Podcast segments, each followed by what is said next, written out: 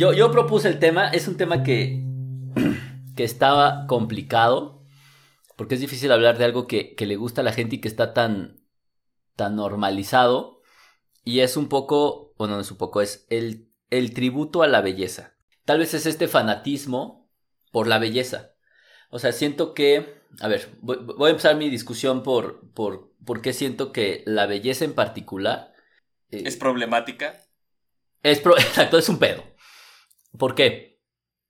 O sea, piensa en todos los sentidos que tienes. Y pensemos en el, en el gusto, por ejemplo. O sea, el gusto es francamente heterogéneo en todo el mundo. Es decir, la comida china de en China, pues, o sea, no la comida china aquí del restaurante de la esquina pedorro. O sea, la comida china, que se come en China, eh, tiene un sabor completamente distinto a la comida mexicana, tiene un sabor completamente a la comida propia de Inglaterra, tiene un sabor diferente a la comida de otras regiones de Asia, ¿no? Pues claro. Comen perros, comen malditos murciélagos que nos ocasionan una estúpida pandemia, comen mil cosas, ¿no? Comen víboras, comen, nosotros comemos chapulines, es decir, siento que el sentido, por ejemplo, entonces del gusto es, es muy amplio, es muy vasto, es muy, muy demo, no, no democrático, es muy heterogéneo y se adapta a condiciones socioculturales muy particulares, ¿no? O sea, okay. incluso dentro del mismo México, o sea, si tú vas y te comes una bomba en, en, Veracruz, que es, para los que no sepan que es una bomba, pues es una concha, y para los que son argentinos, no, no es la concha que están pensando, es un pan de dulce,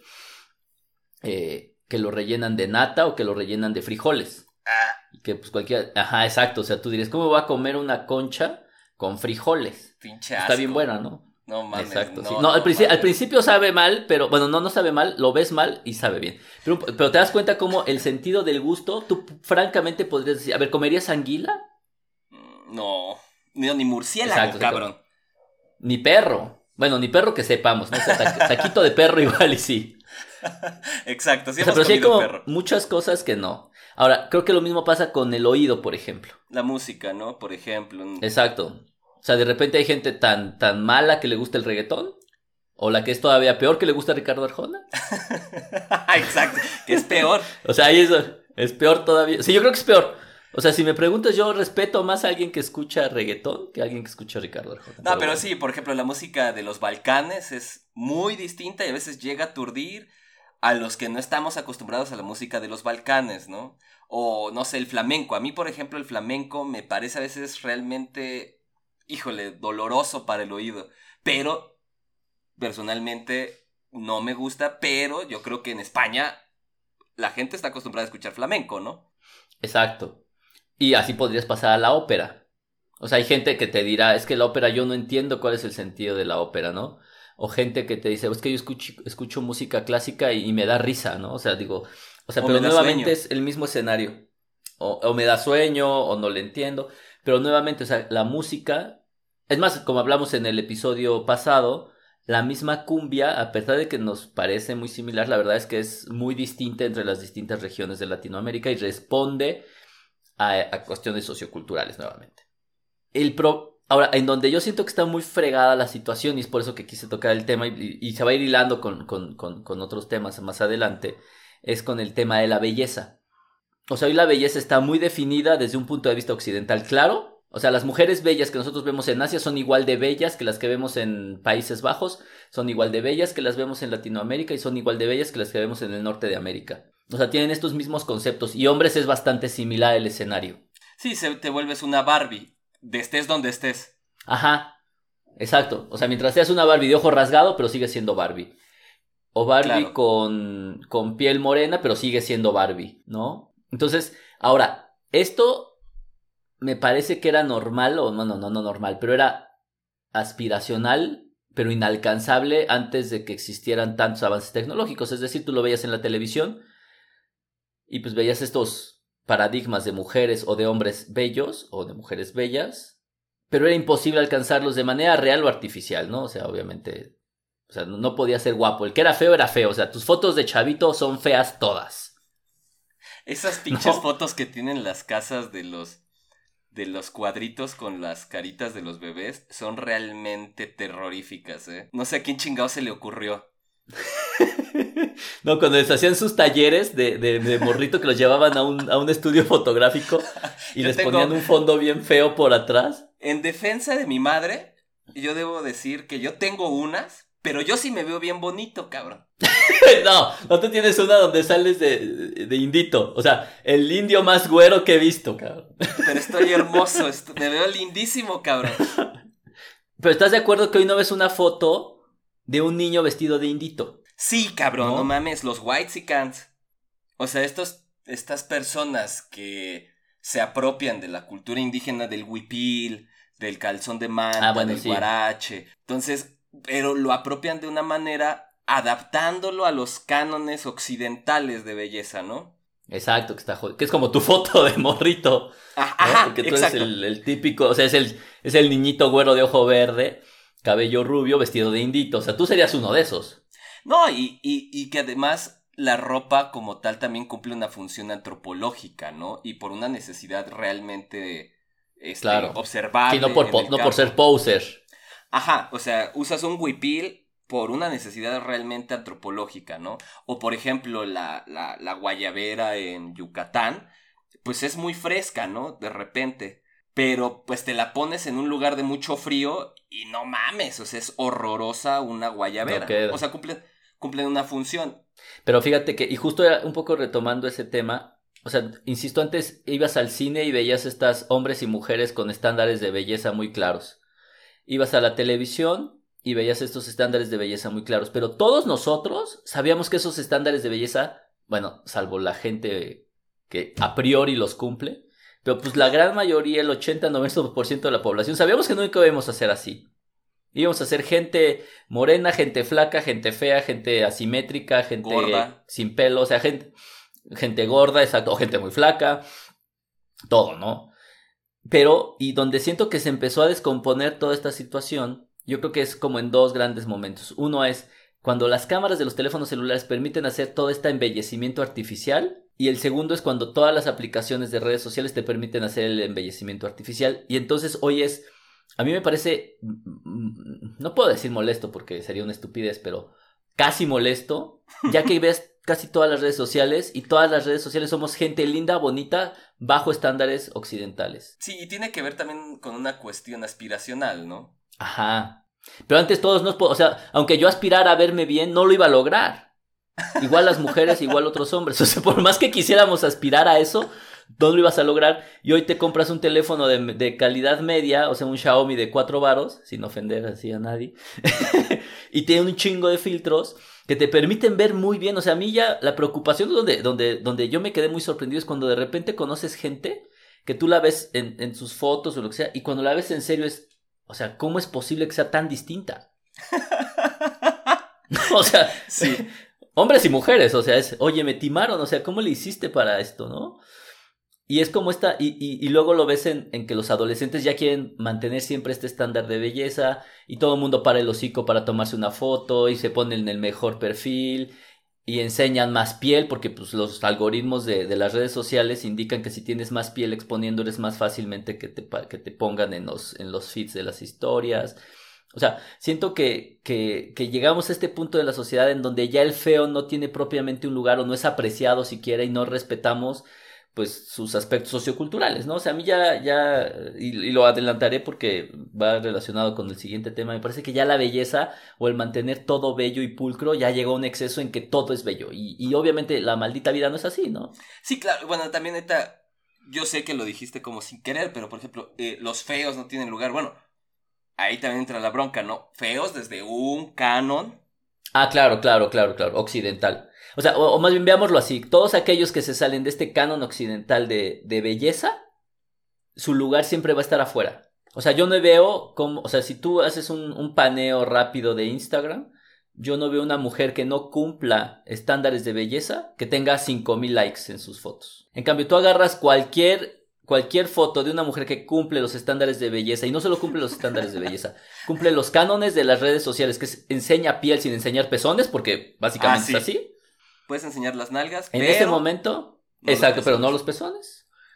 Y va a tener 5000 likes. No más, Entonces, más. y ya.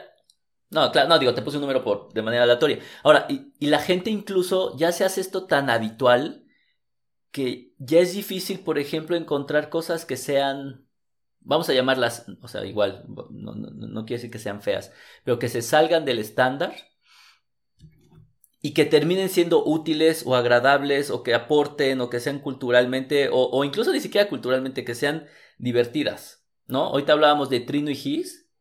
Es rarísimo ya ver ese tipo de, de cosas en las redes sociales, ¿no? Ah, no, sí, de hecho hasta los propios dibujos de, más de Gis, ¿no? O sea, que es de repente así muy abstracto, a veces hasta barroco, pero... Grosero. Rudo, o sea, es agresivo a la vista, rudo. ¿no? O la cuenta, la cuenta que, que yo creo que tú también la sigues, la de este cuate, no sé de dónde es, fíjate, déjame entrar, se llama Ugurgayen. Ah, que, que hace comparativos de, de, fotos, ¿no? De fotos entre la guerra, o sea, son los dos grandes, son las grandes polarizaciones, ¿no? Gente casi siempre en guerra o en alguna, alguna situación extremadamente dramática o un desastre, ya sea natural o, o, o humano, comparado con el excelso primer mundo. O sea, son fotos muy fuertes, muy duras, pero esos ejemplos los ves muy poco. Sí, claro, totalmente. Sí, sí, sí.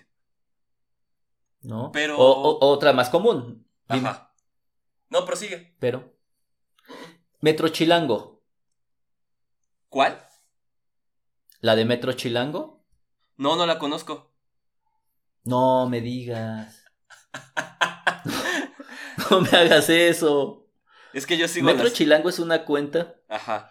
Metro Chilango es una cuenta de gente que toma fotos con sus celulares de escenarios cotidianos del metro de la Ciudad de México. Uh -huh. Y ahí, y ahí vas a ver pues, todo lo que se sale del estándar de belleza, porque evidentemente nadie va a ir a buscar un estándar de belleza en el metro de la Ciudad de México, ¿no? No mames, no, cabrón. y son muy interesantes. Eh, y, y, te pongo un último ejemplo que ese, ese sí estoy casi seguro que no lo conoces porque lo acabo de descubrir y, y está buenísimo. Es el de Pato Conde. No. En Instagram. Es un chavo, porque sí es bastante, no sé si es adolescente o está saliendo de la adolescencia, un adulto joven, que básicamente solo cuenta historias desagradables con monitos medio chistosos. Uh -huh. Pero estas cuentas que, o sea, que incluso tú o que yo las tengo perdidas, están entre 96 o 100 o 200 cuentas de gente que sube cosas lindas toda la vida.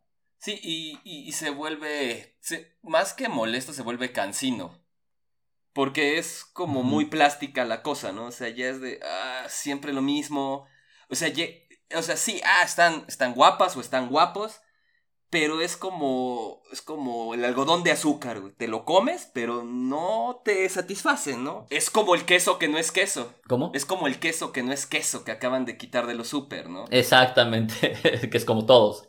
Exacto, o sea, y aparte ya está normal que ya todos lo hacemos, o sea, todos queremos subir una foto que esté, eh, que nos veamos bonitos, que tengamos un buen perfil, que no se nos ve el ojo chueco, y pues de repente, y tú te acuerdas, y seguramente la gente que, que nació y que les tomaron fotos cuando no había teléfonos digitales, bueno, de este, fotografía digital, pues las fotos la tomabas una vez, no sabías cómo quedaba, seguro todo mundo salía con el ojo medio abierto haciendo jetas medio raras. Y pues era la foto con la que tú ibas a sobrevivir, que ibas a mostrar en tus, a tus cuates el resto de tu vida. Y, y entonces era padre, creo yo, pues porque enseñas lo que ocurría en ese momento. Así, ay, mira, mi tío estaba bien borracho y pues no podía ni abrir los ojos, o sea, bueno, lo que fuese, ¿no? Claro. O, o mira cómo traía la, la, playera toda cochina y no se la cambiaron ni se la pimpearon para que saliera bonita la foto. O sea, yo creo que hoy los niños que les toman fotos con celulares, pues nunca van a tener fotos feas, o fotos chistosas, o fotos graciosas, o fotos de momentos Ridículos. que además reflejan la realidad de lo que estaba ocurriendo en ese momento. O sea, sí, la, la reproducción técnica de la foto y la repetición de la foto, cuantas veces tú quieras, ha promovido esto. Pero, o sea, uh -huh. por ejemplo, tú vas a cualquier museo, ¿no? Y de repente ves la pintura de Carlota. Seguramente la tipa era horrorosa. Porque, o sea, eran mujeres que las embellecía el pintor. Porque cumplían una función los pintores también de no puedes ridiculizar a la reina, no puedes ridiculizar a la realeza, siempre tienes que ponerlos o bellos o heroicos, ¿no? Y creo que esta necesidad de verse bellos o bellas ha sido, pero brutal, o sea, ha tenido siglos de desarrollo, pero ahora se ha democratizado más. Antes solo los que podían pagarse pero... un pintor o pintora, que eran muy raras, pero solo aquellas personas que tenían ese dinero podían aspirar a verse bien siempre en todos los pinches cuadros. Pero, pero yo creo que existía este tema de, de disidencia, o sea, siempre ha existido esta pintura que no refleja la belleza. Ah, claro, después nacieron... Y montones de ejemplos. Ajá, sí, no, sí hay muchos. Pero yo creo que más bien ahora se democratizó. O sea, sí, sí contrapesabas. Ah, sí. Exacto, no, no, o sea, sí se democratizó, porque obviamente hoy todos podemos tener las mismas herramientas que antes solo tenían los actores, las actrices, pues, es, este, este, cadenas televisivas, etcétera. Esas Claro. sí, esa- esas herramientas se democratizaron, pero lo que se homogeneizó, que es distinto de democratizar, es el estándar de, de lo que es atractivo, de lo que es bello y de lo que es creativo. Ah, O sea, hoy resulta que eres creativo si pones fotos que parecen que están hechas en Dinamarca, aunque tengas los tacón, los, los tinacos rotoplasta ahí arriba. Mientras parezca que estás en Dinamarca. Cuando neta deberías de mantener tu realidad, pues vives en una zona, estás en una azotea que tiene tinacos de rotoplast, pues bueno, o sea, o sea, sí, o sea, lo que a mí me, me, me llama la atención y me preocupa, no me preocupa, insisto, fue una palabra exagerada, no, no muy Me bien sorprende. lograda. Lo que me llama la atención, me sorprende exactamente, es quién contrapesa eso. No hay contrapeso. sí, claro. Sí, y, y los contrapesos que hay son muy underground. Es como los que te acaba de mostrar, o sea, son estas cuentas que están medio perdidas, que sí tienen un número aceptable de followers, pero que no se comparan con una chica, o, o sea, una chica con unas curvas impresionantes, o un chico con un abdomen así de acero que podrías azotar el, el, el frega, el comer, exacto, picar sushi ahí sin que le pase nada de lo rígido y abdomen, y, y claro que tiene ese abdomen. Pero pues todos los demás no, entonces sí es de repente eh, difícil, es, triste incluso porque algo que, que es preocupante, y eso sí es preocupante, es que esta democratización, que sí me parece democratización de las herramientas digitales para obtener imágenes, no se ha visto emparejada con una mejoría técnica. Es decir, yo no veo a toda la gente que sube fotos de Instagram tratando de educarse en cómo tomar mejores fotos desde un punto de vista técnico. Es decir, mejor iluminación, una mejor composición, ¿no? Una mejor este, eh, propuesta, incluso como, como, como arte visual que es. O sea, tú no ves eso. Realmente lo que sigues viendo es gente poniendo su mejor cara, nuevamente gente poniendo su mejor piel, o la piel que más les permita la red social en las que se encuentran. Y me parece que esta democratización realmente empobrece porque no hay, no, no veo tantas, tantas propuestas de gente que yo creo que debe de estar ahí. O sea, yo creo que sí hay gente que sí puede tener propuestas. O sea, si hay tantos millones de personas subiendo fotos todos los días, ¿por qué no hay propuestas? Bueno, ahí cumple también su función el algoritmo, ¿no? Bueno, sí. Oculta lo que no vende y ofrece lo que vende. Exacto. Sí, porque pues no te van a poner este de primera instancia este al chavo que está en su cleta en una colonia perdida por ahí, porque pues no mm, no le interesa a la gente, no llama, no vende y además las las las marcas pues no lo van a buscar, ¿no? Claro. Pero sí, es, es, es realmente como... Es una cultura muy plástica y muy... ¿Cómo se llama? Fast, es como el fast food. O sea, la hamburguesa que te comes de Burger King te la comes en Yucatán y te vas a ver igual que la que vas a comerte en Baja Claro. California. Y es lo mismo, ¿no? Las El problema es que esa sí te sabe fea. sí, sí, sí, sí. O sea, sí, sí, sí asumes que esa hamburguesa está fea, pero la cultura que estamos consumiendo dices, no, sí está bonito que las mujeres salgan así, que los hombres salgan así, y no está tan bien. Sí, yo creo que más que una democratización de los instrumentos es una masificación de estos. Con todo lo que Claro. conlleva la masificación de, de, de la técnica, ¿no? Que se pierde ya no tomar o cursos o talleres o, o aprender por tú mismo cómo tomar mejores fotos, cómo hacer una O proponer. propuesta, un- hacer una propuesta, exacto. Ya no los hay, ¿no? claro. Porque la propuesta está bien, bien manejada. Es, te tienes que ver bien, tienes que estar en un lugar bonito, con una frase aspiracional, ¿no? Exacto. O sea, ¿cuál es la línea editorial de cualquier influencer entrecomillado en Instagram, en una red social o en, o en YouTube? Eso que acabas de decir. Es tienes que estar bonito, presentable, bien encuadrado, en un lugar que se vea bonito y, se, y digas una cosa que le gusta escuchar a la gente. Y se acabó. Y con eso es muy probable que te vayan a, a, a mostrar en más ocasiones, ¿no? No, y que además seas positivo. Sí, sí, sí, claro, cualquier mensaje negativo. Sí, no se trata de ser racista o machista, no, eso no, pero si eres negativo porque pu- puedes criticar alguna situación, que es distinto de Twitter, que Twitter es como nada más criticar por criticar a lo puro tarugo, pero sí, y porque sí, es sin propuesta y sin base teórica y lo mismo, pero hecho texto.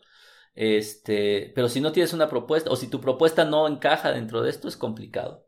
Sí, y además se, basa en esta función de lo tóxico, ¿no? O sea, ya, ah, no, es que te descuidas mucho, eres una persona tóxica, ¿no? lo que decía la tal Bárbara de Regil, o sea, también el no ser bello te vuelve alguien tóxico porque pues entonces no estás poniendo de ti para cuidarte y verte bien y hacer cosas para que tengas un super abdomen, bla, bla, bla, más allá de los beneficios que puede dar el ejercicio o el mantenerte activo en la salud, ¿no? Claro. Y yo creo que fíjate que esto nos sirve, y fíjate que así lo, lo traté de poner en nuestro pequeño guion, para hablar de la serie que me recomendaste.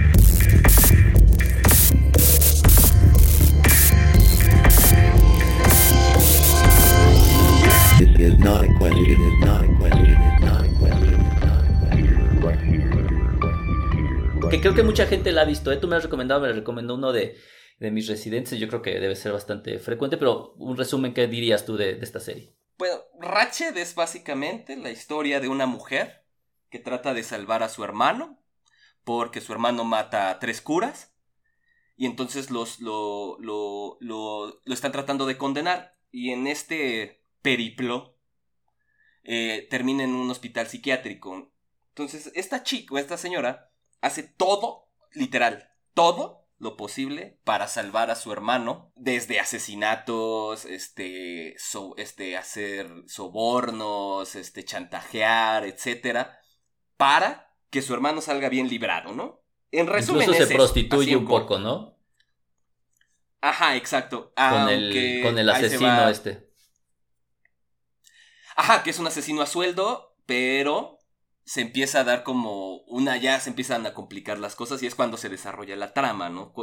¿Por qué hace esto? ¿Por qué su hermano lo hizo? Etcétera. Pero bueno, en resumen es eso. Yo el problema que encontré con esta serie, yo el problema que encontré con esta serie es que justo pasó todo lo que acabamos de mencionar ahorita. Es una serie estúpidamente limpia, bella, pulcra, al grado enfermizo. O sea, no sé si te diste cuenta, pero lo primero que me revienta en la mente son colores pastel por todos lados. O sea, era increíble la cantidad de color pastel que había distribuido en toda la maldita serie. O sea, yo, yo no lo podía creer. O sea, de verdad era, no lo puedo creer. Toda la gente, bueno, yo escuché algunos comentarios que decían que era una serie muy bien ambientada, porque es que 50 Ajá. Más o menos. Sí, no, porque están, en, están entre la Segunda Guerra Mundial y, y empiezan con no sé qué otra guerra, típica guerra que tiene Estados Unidos. Este. Pero fíjate, o sea, a mí me llamó muchísimo la atención primero el exceso de colores pastel. Luego, lo segundo que me llamó la atención fue el exceso de filtros en la fotografía. O sea, parece que agarraron el filtro Juno de, de Instagram y todos los colores eran excesivamente vivos. El azul era excesivamente turquesa, el verde era un verde así de estos de club de golf brutal todos los colores eran bellos, bellos, bellos, eran brillosos, excesivos. De hecho, hasta pensé que era un recurso de la producción, del director, para que en el momento en que se pusiera tóxica la situación, porque se empieza a poner tóxica la situación, se empezara a decaer esto. Entonces dije, pues yo creo que va a intentar un contraste. O sea, de la primera intención salen todo increíble, limpio, pulcro, eh, con colores vivos, o sea, así increíble, increíble. Y dije, en algún momento esto se va a empezar a poner oscuro, ¿no? Esperando que... Y no, toda la película se maneja en este tono de, belleza excesivo. O sea, te lo juro, excesivo en el momento en que me molestaba. O sea, fue, ya no la puedo seguir viendo porque ya me parece molesto tanta belleza. Los personajes increíblemente bien cuidados. O sea, nadie estaba despeinado, nadie tenía una gota fuera de lugar, la ropa estaba pulcra a morir. Los escenarios, tú los ves, eran, o sea, podías hacer un trasplante hepático ahí y el paciente no se iba a infectar. O sea, estaban, estaban limpios. O sea, o sea, cuando. Échale un ojo un día, revísate un capítulo nuevamente.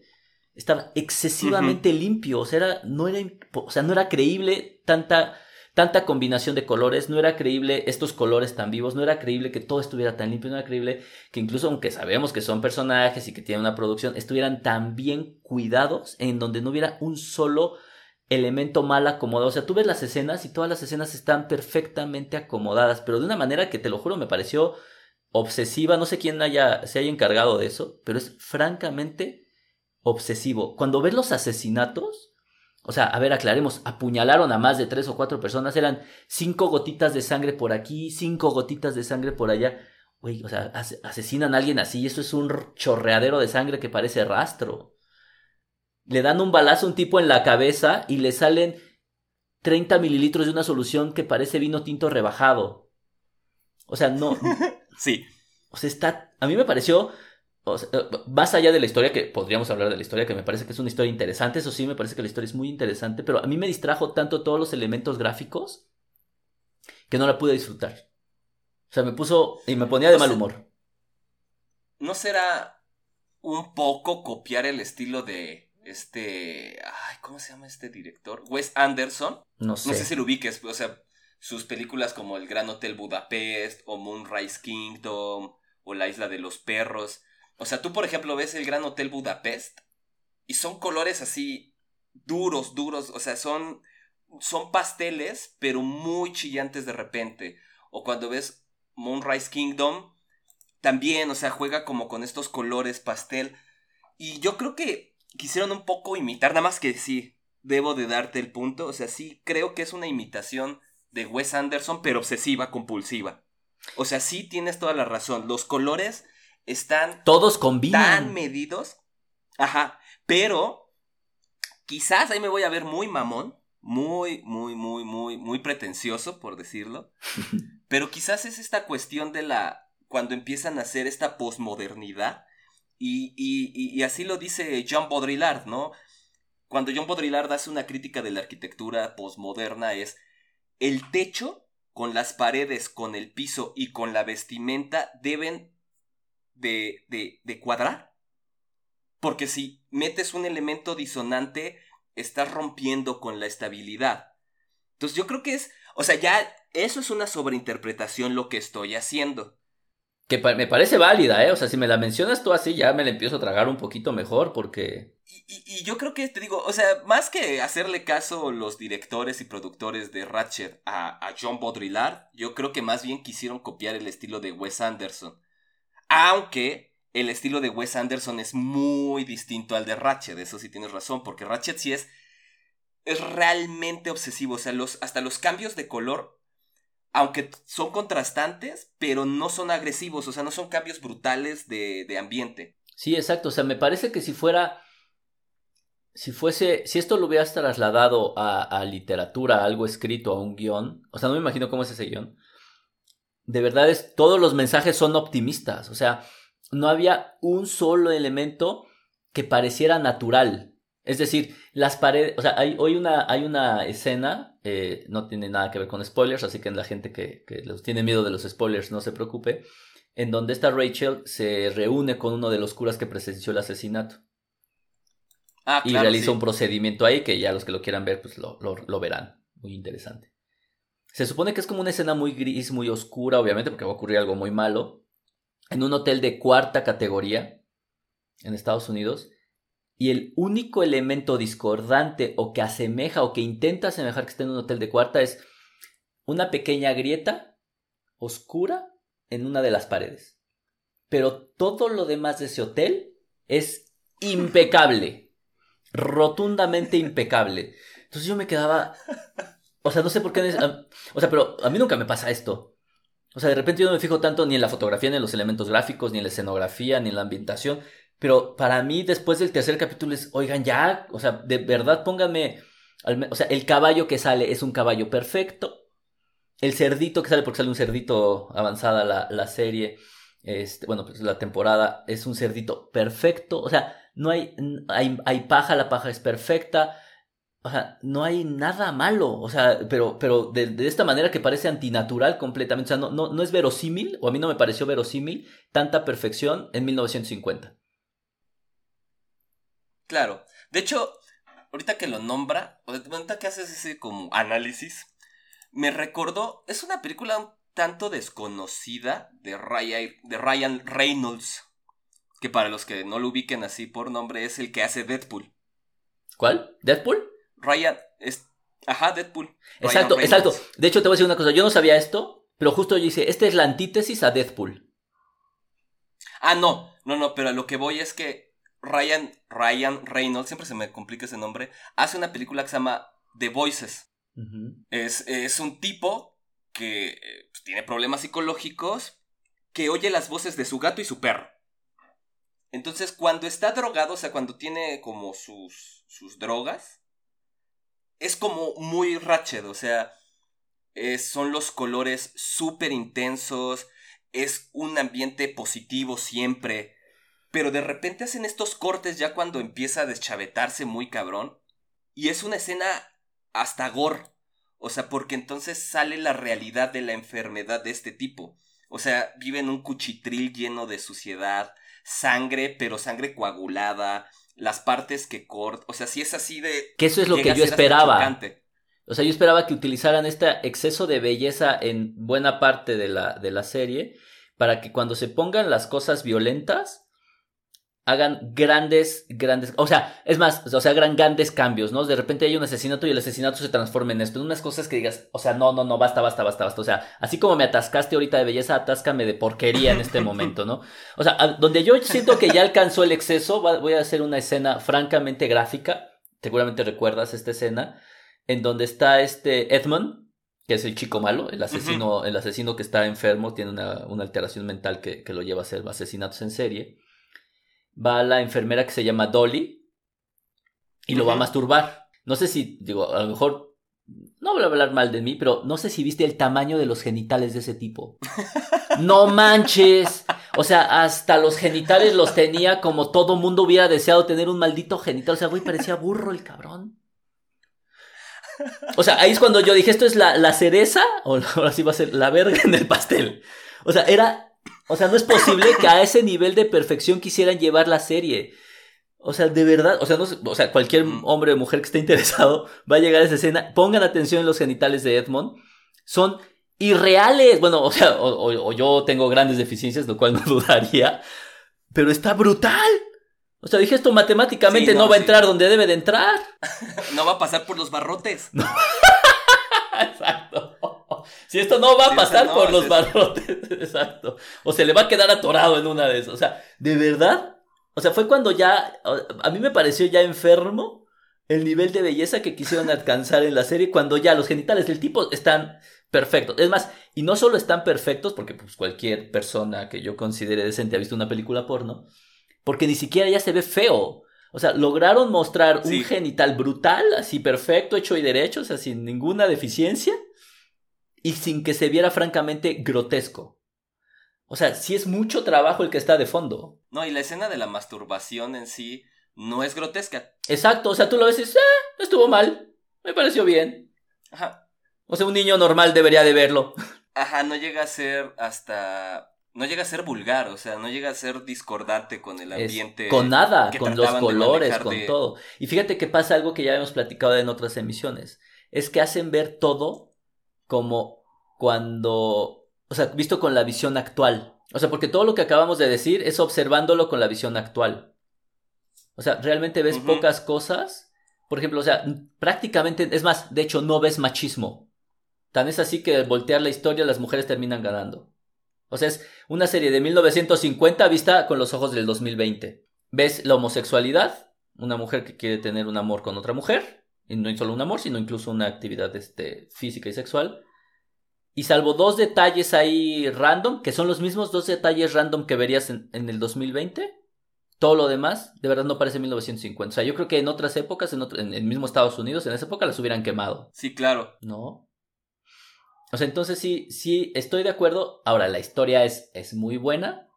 Me parece muy interesante que, que que tengas un personaje que da toda la vida por una situación que es muy muy difícil, eh, que es que los hayan, que hayan abusado de ellos, que hayan tenido una mala vida, todas las travesías que hace para tratar de salvar a, Edmond. Los giros que hace son interesantes, ¿no? Cuando está Dolly también se pone bien loquita y empieza a matar un montón de gente. O sea. Sí, no, la historia, yo creo en concreto, es, es, es, es, es hasta entretenida y es cumple su función. Sí, claro. Sí, lo que sí siento que es que se les pasaron las cucharadas de belleza. O sea, nuevamente, creo que ya le estamos poniendo demasiado filtro embellecedor a todo. Sí, sí tienes un punto, sí, o sea, la, la, la, la estética de la serie llega a ser abrumadora. Me pareció, a mí me pareció, ¿eh? y mira que casi nunca me pasa, porque después me pasé a otra serie que igual después podríamos platicar, que igual es en, es en Alemania, 2020, es futurista, y es perfecto, o sea, igual los actores están muy bien cuidados, o sea, no ves estos er- malos errores de producción, pero sí ves una realidad muy verosímil, ¿no? O sea, sí ves algo que parece real, que se ve bien, que, que concuerda con lo que, con los errores naturales de, de una sociedad o de un entorno, pero a mí esto sí me dejó muy, muy sorprendido, a lo mejor estoy exagerando y como dices, me estoy pasando de purista, pero, pero sí me pareció eh, enfermizo, enfermizo, de verdad que ni me dejó disfrutarla. Sí, es que, te, como dices, te distrae. La historia deja de ser lo importante y entonces te, te, te, te clavas en, el, en, en la imagen. Sí, sí, yo estaba todo el tiempo viendo a esta chica que bien, o sea, no se le veía una sola arruga, siempre estaba perfecta, lloraba y se veía perfecta. Y algo que ya no supe, no sé si te diste cuenta, no supe si en el tema de intentar ambientar la serie para los años 50, las actuaciones eran malas o eran malas a priori para que pareciera las actuaciones de 1950, lo cual me parece un poco incongruente porque las lecturas de otras cosas son como del 2020. O neta estaba mal actuada. El alcalde hace unas pésimas actuaciones. ¿Te pareció? Franco, francamente malo. Y el actor es relativamente bueno. ¿No lo ubicaste? El alcalde, me, es que siento que sí, pero no sé de dónde. Es el que la hace de malo en este. en Daredevil. Sí, exacto. No, y es, y es buen actor el tipo. O sea, yo creo que sí lo hicieron a propósito. O sea, sí son elementos discordantes que, o sea, por un lado tienes una interpretación de los 50 desde el 2020, pero trataron quizás de hacer este actuaciones como muy cargadas como de los años 50. El doctor Hanover es una Mm. interpretación excesiva, o sea, muy, muy mala de un psiquiatra, ¿no? Me pareció grotesca en todos los sentidos. Siempre tiene cara de asombro, güey, eres psiquiatra, o sea, ves pacientes locos todo el tiempo. Y ponía cara de asombro cada vez que le pasaba algo y decía, bueno, este tipo, ¿qué? Pues, ¿dónde estudió? ¿Qué le pasó? O sea, grave, ¿no? O sea, sí, actuaciones muy... La enfermera está... Ay, no me acuerdo cómo se llama la primer jefa de enfermeras. Ah, la viejita. La viejita. Buena parte del tiempo son, son actuaciones excesivas. La dueña del motel, su actuación es, es así, ay, no sé, eh, que parece muy sobrada, ¿no? Son elementos que abruman. Y me parece que sí, o sea, cuando los estaba viendo dije, bueno, sí, efectivamente, tratan de estar haciendo como las actuaciones de esa época. Es como tú ves hoy una película de cantinflas, no es que esté mal actuada. O sea, están actuando como Es se que así esperaba. actuaban. Así actuaban en esa época. Si tú la ves ahorita, sí de verdad dices, qué pésimas actuaciones hacían en las películas de cantinflas. Pero tienes que imaginarte que, que, que no era así, o sea, era lo que se esperaba en esa época.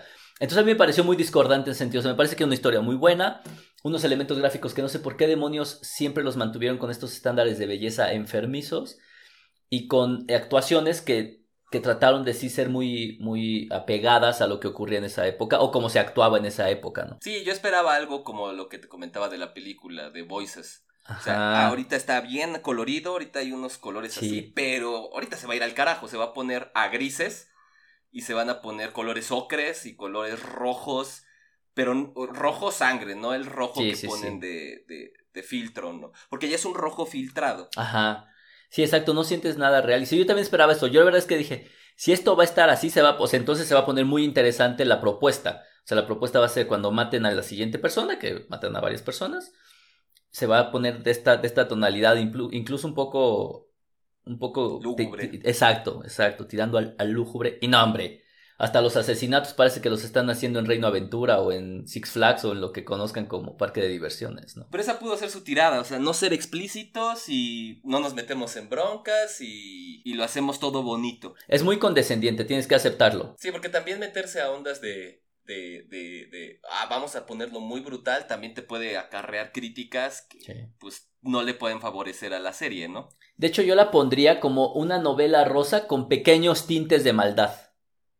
O sea, yo creo que cualquier mujer, o, Mm. y no de- me refiero a las mujeres en el sentido machista o no machista, sino de la literatura rosa, o cualquier persona, llamémoslo así, que le gusta la literatura rosa, ve esa serie iba a quedar satisfecho, o satisfecho, satisfecho, lo que sea. Sí, porque más allá de lo de mujer u hombre, yo creo que sí, hiciste un- una buena corrección. O sea, cualquier persona que le guste no, no la literatura pues hasta cruda, sino una literatura muy suavizada, pues no va a tener empacho en echársela, ¿no? Porque además los momentos catárticos a veces llegan a ser novelescos. Novelescos como de telenovela. Claro, el- la escena en donde están en el teatro, donde re- eh, recuerda esta, esta Rachel justamente todo lo malo que les pasó en la infancia, es completamente teatral.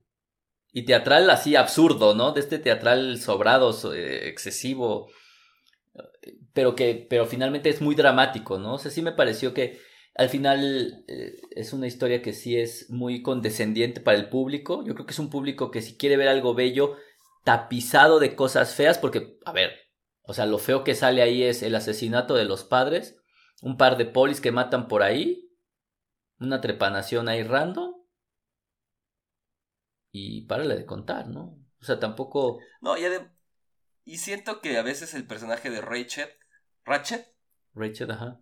Eh, eh, eh, yo, a mí me hubiera gustado mucho que se hubiera mantenido como mala. Exacto, al final termina siendo buenísima. Ajá, o sea, termina siendo la buena de la, de, de la historia y es de...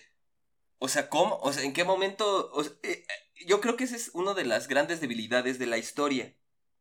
O sea, ¿en qué momento de verdad, qué, qué ocurrió que la hizo cambiar? Y nunca lo explican, o sea, ¿por, por qué hizo este cambio? O sea, es, es, es, es por ejemplo, hay, un, hay una novela que es del, de, que se llama Filth, que es del mismo autor que escribió Trainspotting, y que hicieron una película basada en esa novela, y es de un detective objetísimo de Escocia. Pero el detective se mantiene siendo un ojete de inicio al final, o sea, a él no le interesa el futuro de la humanidad, ni ser amigo de nadie, él acaba, ah, tiene un momento de redención, pero solo con una persona, y eso es porque es su mejor amigo. Pero de ahí en fuera es un ojete de primera, ¿no? Y yo esperaba algo así, o sea, Exacto. vamos a mantener a este personaje de inicio a final siendo un ojete y va a ser entrañable, ¿no? Pero no, o sea, acaba siendo como, ¿en qué momento hice este cambio existencial? Claro. Entonces ya, ya ahí sí. Sí se la volaron. Ahí siento que, o sea, por eso siento que fue muy condescendiente. Y luego cosas que ya me parecieron, o sea, donde sí siento que son errores francos de producción, son las aparentes elipsis que hacen. A ver, te voy a decir, escena 1. Le dan un balazo a un personaje que es muy importante y que, bueno, tiene un papel significativo en, en la serie. Ajá. Día 1, día siguiente, está en terapia intensiva. Horas después de estar en terapia intensiva, la paciente está extubada. Hablando, hablando. Dos días después está en su casa. Tres días después le está haciendo un drama de matrimonio de 10 años. De yo y estoy harto de esta relación. Yo me quedé, oye, esta relación lleva tres días. En tres días tienes la discusión de parejas de 20 años. Y no solo eso, al quinto día ya se van a ir a, a vivir a otro lado. O sea, es así, oye, esta relación es demasiado. Vamos muy rápido. O sea, yo ahí sí diría, oye, oh, oh, oh, vamos muy rápido en la relación. O sea, esa, esa parte de la relación de Rachel con, con su pareja, de verdad ocurre. En siete días pasa todo. Van al teatro, la mujer ya le hace dramas de esposa de hace 20 años, Rachel se vuelve sumisa. O sea, es, oye, pero hace siete días era una maldita asesina de primera. O sea, ¿en qué momento la relación, en, en siete días tú puedes transformar una relación eh, en esto? Eh, Y luego esta tipa sale con, esta es una de las relaciones más importantes de mi vida. Yo, ¿de siete días? ¿Es una relación de siete días? Claro. Ese tema del elipsis estuvo pésimamente manejado. O sea, la chica le dieron un balazo, estuvo en terapia y se fueron de vacaciones en menos de dos semanas. Ah, claro, sí. No, y además, bueno, eso de que. eh, Eso yo creo que es una deficiencia tuya, lo de que, ay, es que la, extu- la extubaron y ya está hablando. Bueno, tú hablas como médico, cabrón. Pero ¿y la relación? La mayoría. Ah, lo demás tienes todo. O sea, porque los demás viles este, humanos que no sabemos de medicina, bueno, uno cree que si lo extubas, ah, va a estar hablando bien, ¿no? Ya la armó. Exacto, ya alarmó. Pero lo de la relación tienes toda la razón. O sea, si es de. ¿What? O sea, se acaban de conocer. O sea, parecen más bien teenagers enamorados, ¿no? Exacto. O sea, y eso como que le encaja a un montón de sectores. O sea, yo creo que encaja en el sector de las personas que les gusta mucho el exceso de belleza encaja mucho en las personas que tienen o, apoyan o desean o, les gustan mucho las relaciones entre personas del mismo género porque aplica y funciona bien. Personas que quieren ver violencia, pero que no es una violencia tan franca, porque obviamente los curas nunca vemos realmente todo lo que les hace. Se ven cuatro rayitos de sangre y se acabó. Entonces sí creo que, que le faltó ahí algunos. O sea, siento que es una, una serie muy condescendiente que va a buscar un mercado amplio y, y lo puede lograr muy bien, ¿no? Pero, pero me parece que es, para mí es uno de los ejemplos de cómo ya llegamos al exceso máximo de belleza o de efecto embellecedor en las, en las, en las, en la vida. Sí, o sea, la verdad es que. No, y, no, dime, dime. Y era, es, es, algo tan evidente como la vestimenta. Los trajes que le ponían al doctor. Son impecables. No, o, o los vestidos que le ponían a las enfermeras. O sea, te lo juro, hasta este, Gloria me decía, es que ya quisiera ver enfermeras así vestidas, o sea, o sea, son unas cosas bellísimas, o sea, te lo juro que hasta las enfermeras se veían hermosas con su vestido. Y no es porque no se pudieran ver, pero es que eran, se parecían vestidos de fiesta, perfectamente planchados, no tenían una maldita arruga, o sea, está, está complicado, o sea, bueno, para mí esa parte no es complicada, digo, será bueno que la vea la gente y, y nos diga qué opina cuando, cuando la realidad no contrasta o, contrasta demasiado con, con, los estándares de realidad que, que tenemos. Y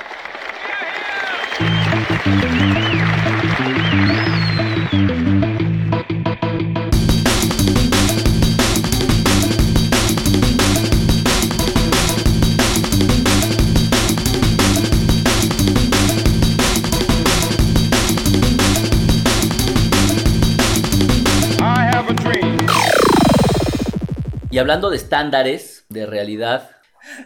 ah, bueno. Es que si vamos a hablar. Estándares de realidad. Si vamos a hablar de La Peste, de Albert Camus. Sí, bueno, sí, ese es todo un estándar. Es un estándar de nuestra realidad actual. El libro había perdido como vigencia, ¿no? O sea, claro. en Francia es un libro de texto casi. Aquí en México a veces también te lo dan a huevo leer. Y se volvía ya tedioso, ¿no? Pero la situación que estamos ahora viviendo mundialmente, no solo en México, yo creo que puso a este libro, La peste de Albert Camus, como tenía que estar en su momento, como estuvo en su momento más bien, ¿no? O sea, se volvió un bestseller de repente el libro. Claro. Claro, claro, eh, porque hoy lo lees y, de verdad te quedas con, con, un excelente libro. No solo porque hable de una peste, que ahorita obviamente todos estamos sensibles. Pero bueno, para contextualizar, eh, la peste, como así lo dice, es un libro de una novela de Albert Camus, el filósofo, francés, que narra la historia de, del nacimiento, desarrollo y extinción, entre comillas, de una peste eh, en un pueblo de Argelia que se llama Orán. Entonces, de repente dices, ah, pues va a ser otra historia más de una peste donde va a haber héroes, donde va a haber antihéroes, y donde hay buenos y malos y donde hay un sentido detrás, ¿no? Pero te encuentras con que no. O sea, es una novela que habla del absurdo de, la vida. Este libro se conecta con, con, el pensamiento del filósofo con otro que se llama el, mito de Sísifo. Entonces habla del absurdo de la vida. O sea, todos estamos, o sea, hay una condición, una precondición humana que es todos vamos a morir por un vacilo, por un virus, por un choque, por una guerra. Y es tan absurdo porque la vida no escucha nuestras necesidades, ni el universo, ni la naturaleza. Entonces pareciera que no hay sentido, ¿no? A esto. Y yo creo que esto, o sea, yo creo que por eso esta lectura, a ver, yo creo que es interesante en este momento por dos factores. Yo sí tengo que aceptar que empecé, bueno, no, no, no yo busqué porque apareció en, en, los periódicos, en revistas, en redes sociales, lecturas que hablaran sobre pandemia, ¿no? Y obviamente se pusieron de moda las películas de pandemias y los de zombies, y entre esta, en este tren de, de, de cosas que son tendenciosas, yo leí un libro de Dean Kuntz que se llama eh, The Eye of Darkness, que es pésimo libro, es una porquería de libro, no lo lean que según esto es muy famoso porque ellos literalmente dijeron que se iba a producir un virus que iba a ocasionar una pandemia en la ciudad donde se produjo, pero lo hicieron 20 pues, o 30 años antes, ¿no? Pero literal... ¿En Wuhan? Ajá. Pero literal, te tienes que chutar 95% de estupideces del libro para que te salga en una línea. En esta ciudad de China se produjo un virus que se diseminó al mundo y fue un desmadre. O sea, de verdad fue una lectura que yo dije, no es posible que haya invertido tanto tiempo en esta estupidez. The Eye of Darkness, no lo hagan. Bueno, si valoran su tiempo, aprovechen que yo ya lo perdí, no lo hagan. contrario. Entonces, bueno, acto seguido, tres doritos después, empecé a leer La peste de, de Camus. Y fíjate que me gustó tu, tu análisis, porque cuando yo creo que si la gente lo leyera y quisiera analizar ese libro, desde todas las perspectivas y con las herramientas teóricas, prácticas y religiosas que tenga, se va a dar cuenta que entonces va a ser una anamnesis y va a ser una, un interrogatorio de lo que nos está ocurriendo ahorita. O sea, esto que tú acabas de decir, lo podrías o lo deberías de decir a la, a la realidad que tenemos actualmente. Es muy difícil decirlo porque entonces escuchas a López Gatel diciendo idioteces todo el día, a tu compadre diciendo que tomes otra cosa, y entonces eso te hace que en la mente todo se te llene de porquerías, ¿no? O sea, se te llena de mierda la cabeza y entonces ya no puedes pensar sobre este tema. Cuando agarras el libro y lo tratas de entender, dices, todo esto que, esto, esto que acabas de decir, por ejemplo, a mí yo lo vi desde otra perspectiva.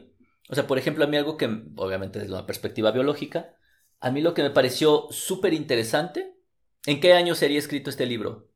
No sé, tú sabes. Es, se escribe durante la ocupación, bueno, se estaba escribiendo y se pensó poquitos años antes de, la ocupación nazi en Francia. Es decir, en la Segunda Guerra Segunda Guerra Mundial, pues 70 años más o menos, ¿no? Poquito más, poquito menos. Todo lo que se hizo en esa época y lo que está ocurriendo ahorita es idéntico. Las propuestas políticas eran las mismas, los errores políticos son los mismos, las herramientas... 1940. 1940. O sea, hace, 80 años. Hace 80 años tratamos una peste que puso en riesgo en este, en este caso no al mundo, pero en este caso sí esa población, igual que lo hacemos 80 años después. Los trajes son los mismos, los cuidados son los mismos, el aislamiento es el mismo, las, los políticos son iguales a los políticos que son ahora, ¿no? Las reacciones de la sociedad. Las reacciones de la sociedad son iguales. Y, y, es interesantísimo porque entonces tienes eh, eh, este, este clásico meme de expectativa versus realidad, ¿no? De, cómo crees que te va a quedar tu pastel y termina hecho una porquería, ¿no? Que da asco. Este, pero aquí no. Aquí es idéntico. No, y, y, y como dices, o sea, tantos años han pasado de esta novela y de otras epidemias que ha habido y seguimos pensando que son cosas del pasado.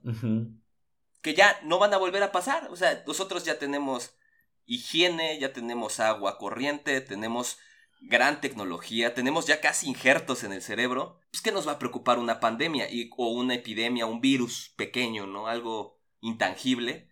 Y de repente nos pega y pareciera que el pasado otra vez vuelve, ¿no? Es de, no nos lavamos las manos, no sirve la tecnología que tenemos a la mano para solucionar este problema. De hecho, hasta parece que la entorpece. y, te y ya cuántos años han pasado y, y sigue siendo la misma reflexión. Y te das cuenta que la sociedad no avanzó. La sociedad es idéntica como hace 80 años. Estamos igual de jodidos desde el punto de vista social.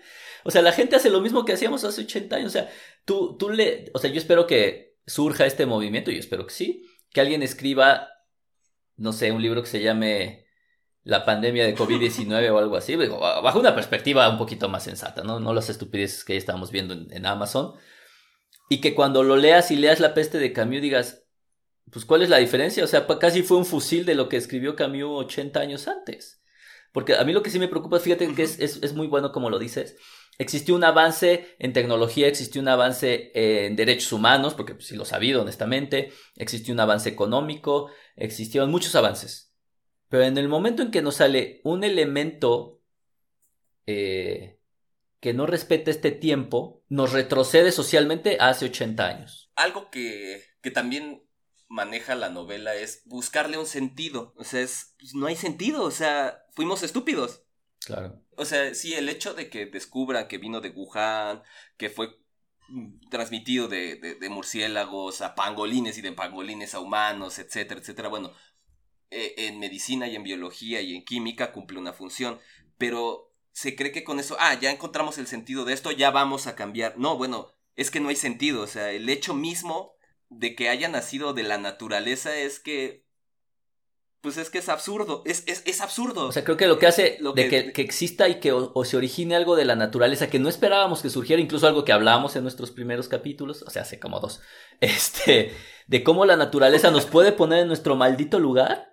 O sea, la naturaleza hoy lo que nos sugiere, a través de Camus y a través de lo que vemos hoy todos los malditos días, es que estamos igual que hace 80 años. En 80 años no hemos avanzado nada. O sea, la naturaleza te vino a decir, a ver, chavo, tienes todo esto, todo esto no te va a servir para un carajo porque te voy a demostrar que estás igual de mal socialmente que hace 80 años. Y el libro más que, que tirarte a la desesperanza. No, para y nada. Al, y, al, y, al, y, al, nihilismo, lo que hace es más bien es aprender a vivir con ello. Y, y vivirla, ahora sí que como diría Linier Simont, a, aprender que la vida es increíble, ¿no? A pesar de todo esto y que hay que, hay que vivirla porque una de las, o sea, Orán en esos años, en, esa novela, todos pues no pensaban en la muerte, se creían casi invencibles y de repente se les tambaleó toda su estructura, ¿no? Y que llega a ser algo tan, tan, tan, tan pequeño a la percepción, porque por ejemplo, ves que empieza la novela narrando del señor que corre al gato siempre y, de, y, y, y el tendero y la señora, etcétera, y de repente ya no está el gato, y de repente hay una rata y, de, y se vuelve de pequeñas acciones o de pequeñas cosas empieza a irse al carajo todo, ¿no? O sea, porque de repente yo creo que ese es una ese es un vicio que tenemos por el cine que consumimos, pero creemos que va a ser algo catastrófico, que en segundos se va a ir al carajo la sociedad, ¿no? Por un meteorito, por una guerra, por los Transformers o lo que sea, ¿no? Pero no, o sea, es tan silencioso el desarrollo de, de, esto, de cualquier situación así de catastrófica, que no nos percatamos de ello. Y fíjate que, y que contrasta mucho, o sea, a mí, me, a mí la lectura de ese libro me parece que es muy útil ahorita porque te va a enseñar o te permite hacer comparaciones con lo que tenemos ahorita. El problema de ahorita, en este momento, con la, con la pandemia que tenemos, es que no tienes con qué comparar aparentemente, ¿no? O sea, bueno, si no conoces el libro, no te interesa, pues obviamente contra qué comparas, pues contra tu vida previa. Y contra esas comparaciones, pues es muy difícil, ¿no? Obviamente son situaciones que desde mi perspectiva no son comparables. O sea, ¿qué, ¿cómo fue el 2019 contra el 2020? No son situaciones comparables. O cómo fue el H1N1 contra Exacto, no son situaciones comparables. Esta se parece mucho más al libro y entonces me parece que es una, un buen ejercicio para hacer comparaciones de lo que pasó y lo que está pasando.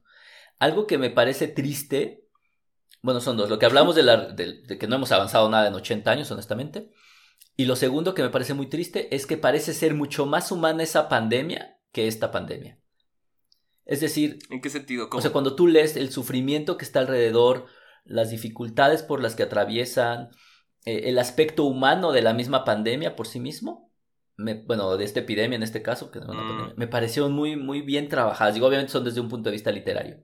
A mí algo que me parece muy preocupante claro. de esta pandemia, al menos en México, no sé cómo está en el resto del mundo, si hablo de México, aclaro, es que en muy poquito tiempo lo normalizamos. Es decir, tengo gente, conocidos, pacientes, lo que sea, que dicen, ya se me murieron cuatro familiares. Ah, claro, claro. Y es natural. Te entendí. Uh -huh. Es natural, güey, se tenían que morir. No, no, no, o sea, no jodan. O sea, se murieron 10% de tu familia o el 25%. O hay, hay, familias que les han muerto, o me dicen pacientes que vienen de colonias en donde ha, eh, son focos rojos. Eh, me dicen, uy, no, en mi pueblo todos los días se mueren tres o cuatro. Pero con esta naturalidad, esta esta, esta normalización de la muerte que, que, que, en el mexicano aparte existe muy arraigada, pero a niveles que me parecen enfermizos. O sea, yo, yo, yo pensaría en, en, en una situación de, de... Es más, nadie habla como de esta... O sea, todos contamos los muertos todos los días. O sea, y creo que eso es un poco lo que decías. O sea, hoy uh -huh. tener esta información nos ha hecho que al contar muertos todos los días ya no lo sintamos. Y uno diría, uh -huh. a lo mejor a mí no, porque a mí no se me ha muerto nadie, afortunadamente pero entre incluso los que ya se les han muerto, yo no siento este, este duelo tan profundo que creo que la humanidad debería de tener y que no parece existir. O sea, al menos esa es un poco mi, mi impresión. Yo no veo un duelo mundial sobre este tema. O sea, les aplauden a los médicos, pero güey, se han muerto más de un millón de pelados y nadie tiene un duelo mundial por los millones de muertos. O sea, me parece un poquito eh, eh, extraño. No, no, no sé si, si, si me explico, pero. Y eso se. Que de hecho. Adelante, adelante eso que dices de, de los muertos y, y, y, y, y un poco contrastando con lo que dices que, bueno, celebran lo que hacen los médicos, etcétera. Pero también tiene que ver con esta cuestión de, de heroísmo. Claro, exacto. Y no es heroísmo. Es tu chamba. A lo que. Es, ah, de hecho, es algo que dice en la novela. Cuando decía el doctor Ryu, uh -huh. que es el, el protagonista, que le preguntan sobre la decencia. O sea, dice, es que para mí actuar decentemente es lo mejor que puedo hacer. Y le preguntan, bueno, ¿qué es la decencia? Bueno, para mí es hacer mi trabajo. Claro. O sea, tengo que hacerlo y además de mí depende, ¿no? Que haya hasta una cura, porque él es el que está haciendo los experimentos, etc. En, como dices, en una cuestión muy novelesca. Pero me parece muy cierto, o sea, de repente pareciera que tenemos que tener héroes en todos los escenarios porque es algo que comercialmente es bueno. Tener un maldito héroe. Y vende. Claro, y tener un maldito héroe o una serie de héroes.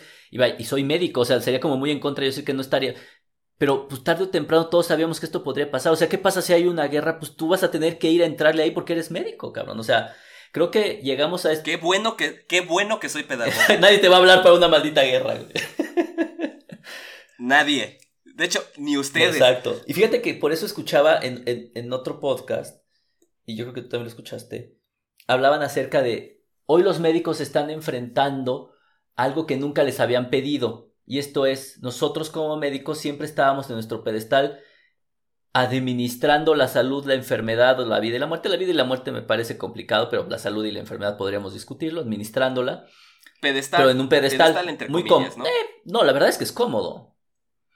Pero hoy te enfrentas... Bueno, para algunos. Antes, no, no, para todos, antes de la pandemia. A partir de la pandemia, tienes que administrarlo soltando cates, haciendo tu chamba en el campo de batalla y no sentado en un en un cubículo social, no, no hablo del cubículo del consultorio, ya sea privado o público, lo que sea. Hablo de este entorno social en el que sí, obviamente si tú estás en un hospital público trabajas mucho más, si estás en un hospital privado trabajas menos, lo que tú quieras. Pero desde el punto de vista social el médico está en su pedestal siempre. Rara vez se va a mover. Pero hoy sí lo movieron. Sí, claro. Y pareciera que eso fuese heroico, pero justo lo que acabas de decir es que históricamente nos ha tocado hacer eso. O sea, es una chamba que nos tocó. O sea, es como el precio social que tenemos que asumir nosotros por tener beneficios sociales de ser los últimos de morir en un barco que se está yendo al carajo. Sí, claro. Y que es, pues es lo que dicen en el libro, ¿no? Esa es la decencia. Claro. No un acto, heroico, acto heroico, sino es de, bueno.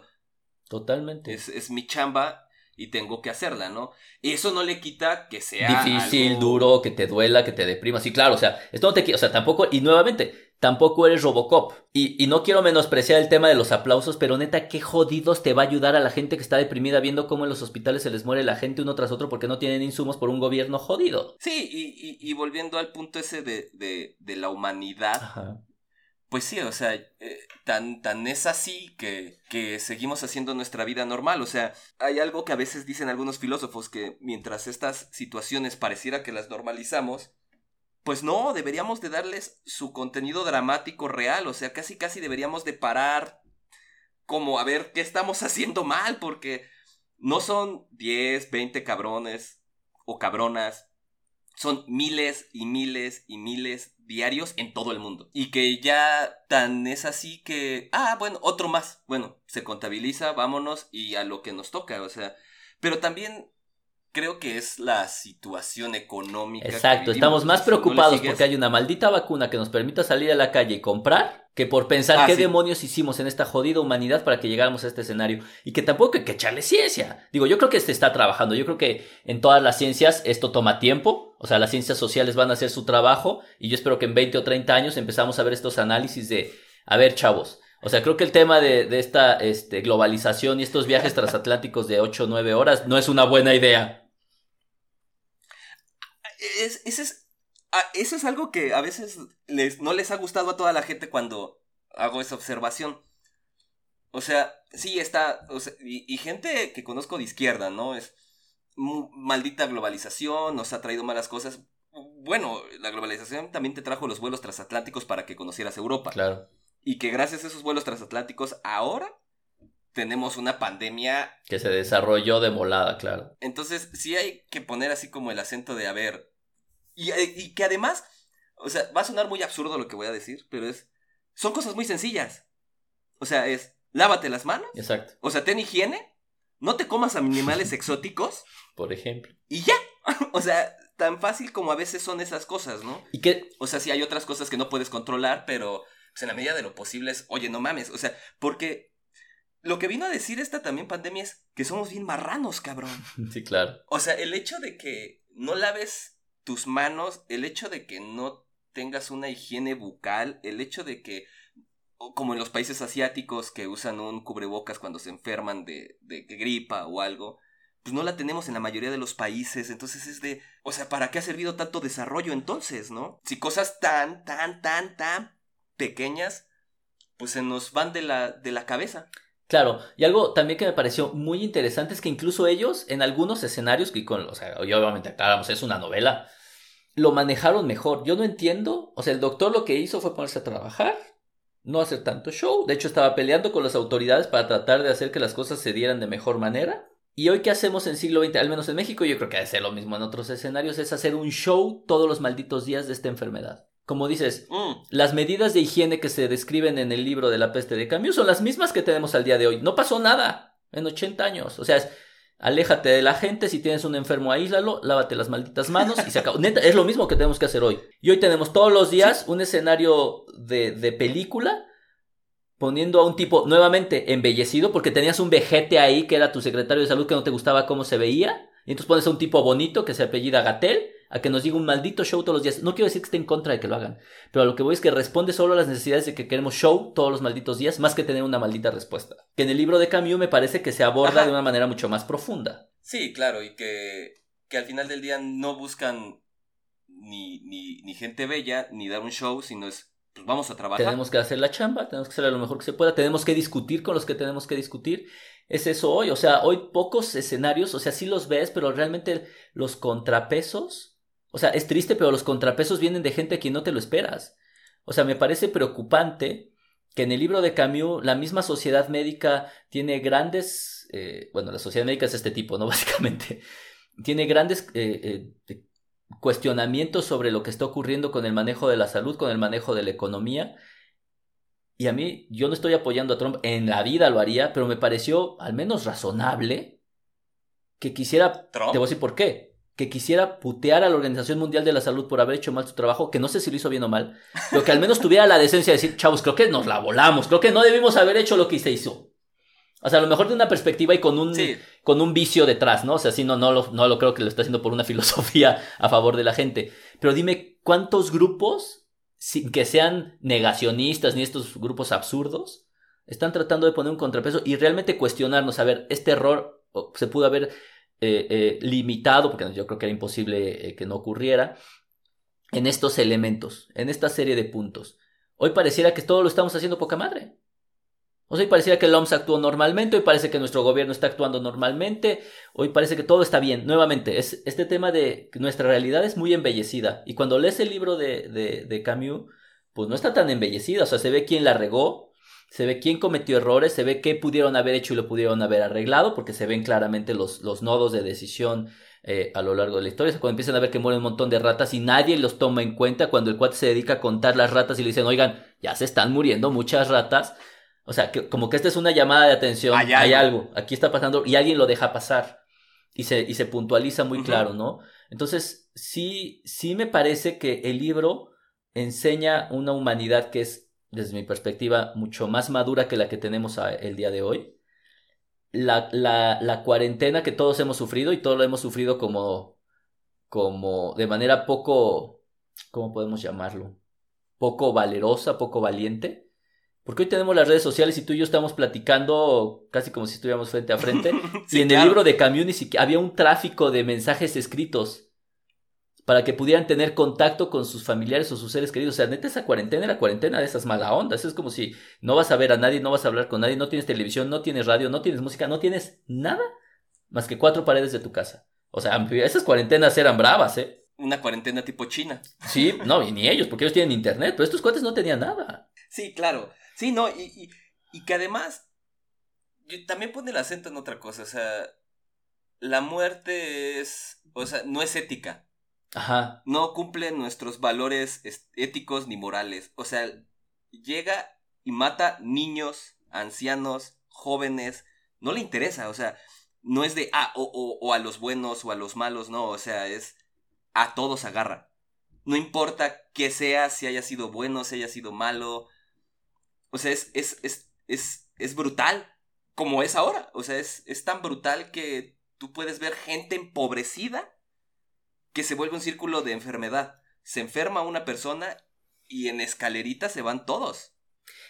Pero le tenemos, le tratamos de dar, yo siento que todavía le tratamos de dar como un, o sea, esto de que decían al inicio los gobernantes mexicanos de, ah, no, es que esto no le da a la gente mala, esto solo le da a la gente rica, es de, no, güey, o sea, sí nos da a todos, o sea, sí es algo que nos debería, o sea, algo que dices, o sea, en, eh, hace rato y lo que también maneja el libro es que desde el inicio se tuvo que haber puesto el acento.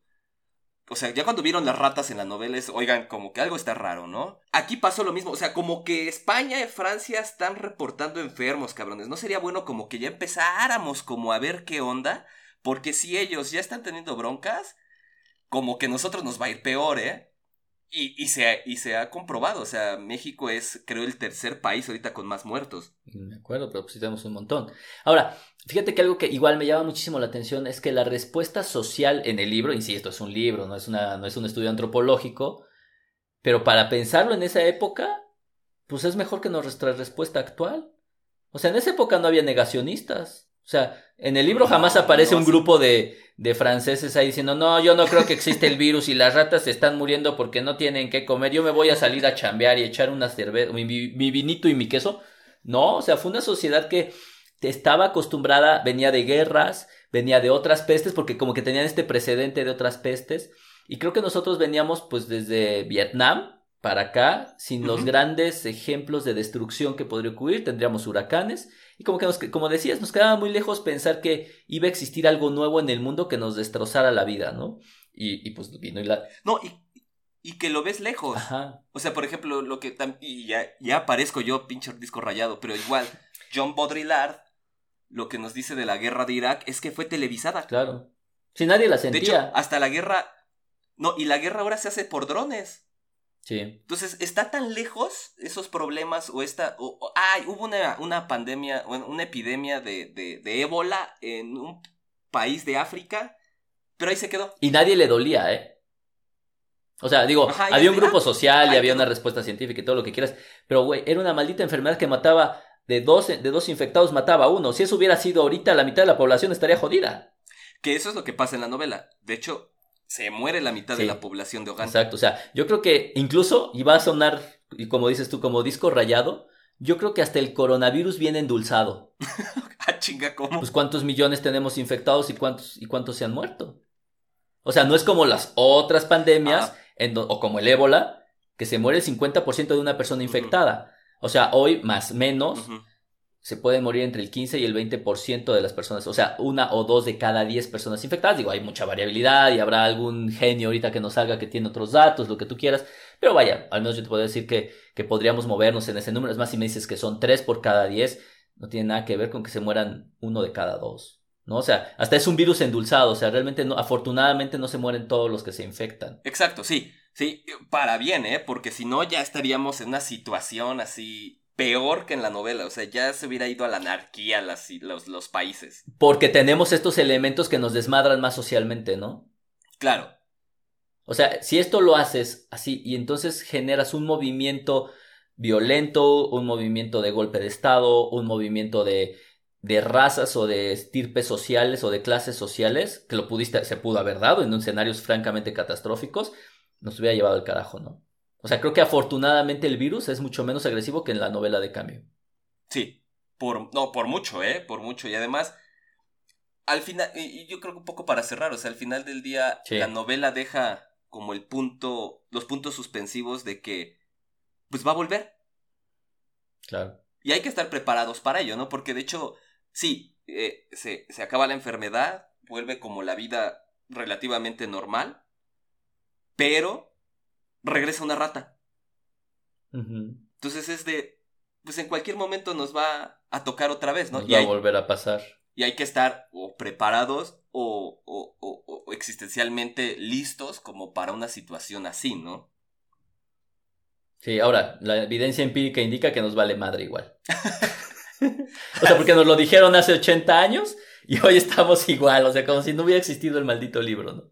Sí, no, y, y no solo el libro, ¿no? O sea, las la peste española, las, las, las, las, las pandemias africanas o las, las, las epidemias que aquí hubo de cólera, ¿no? Que tuvimos.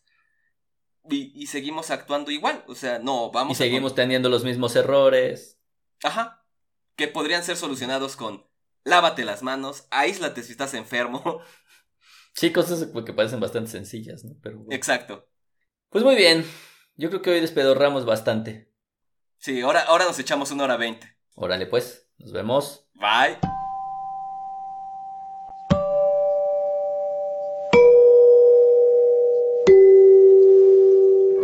La Azteca, la fábrica que ha dado fama al chocolate en México y que elabora los mejores chocolates del mundo, tiene el gusto de ofrecerle este programa para que pase un rato agradable escuchando música que siempre agrada. Here we go.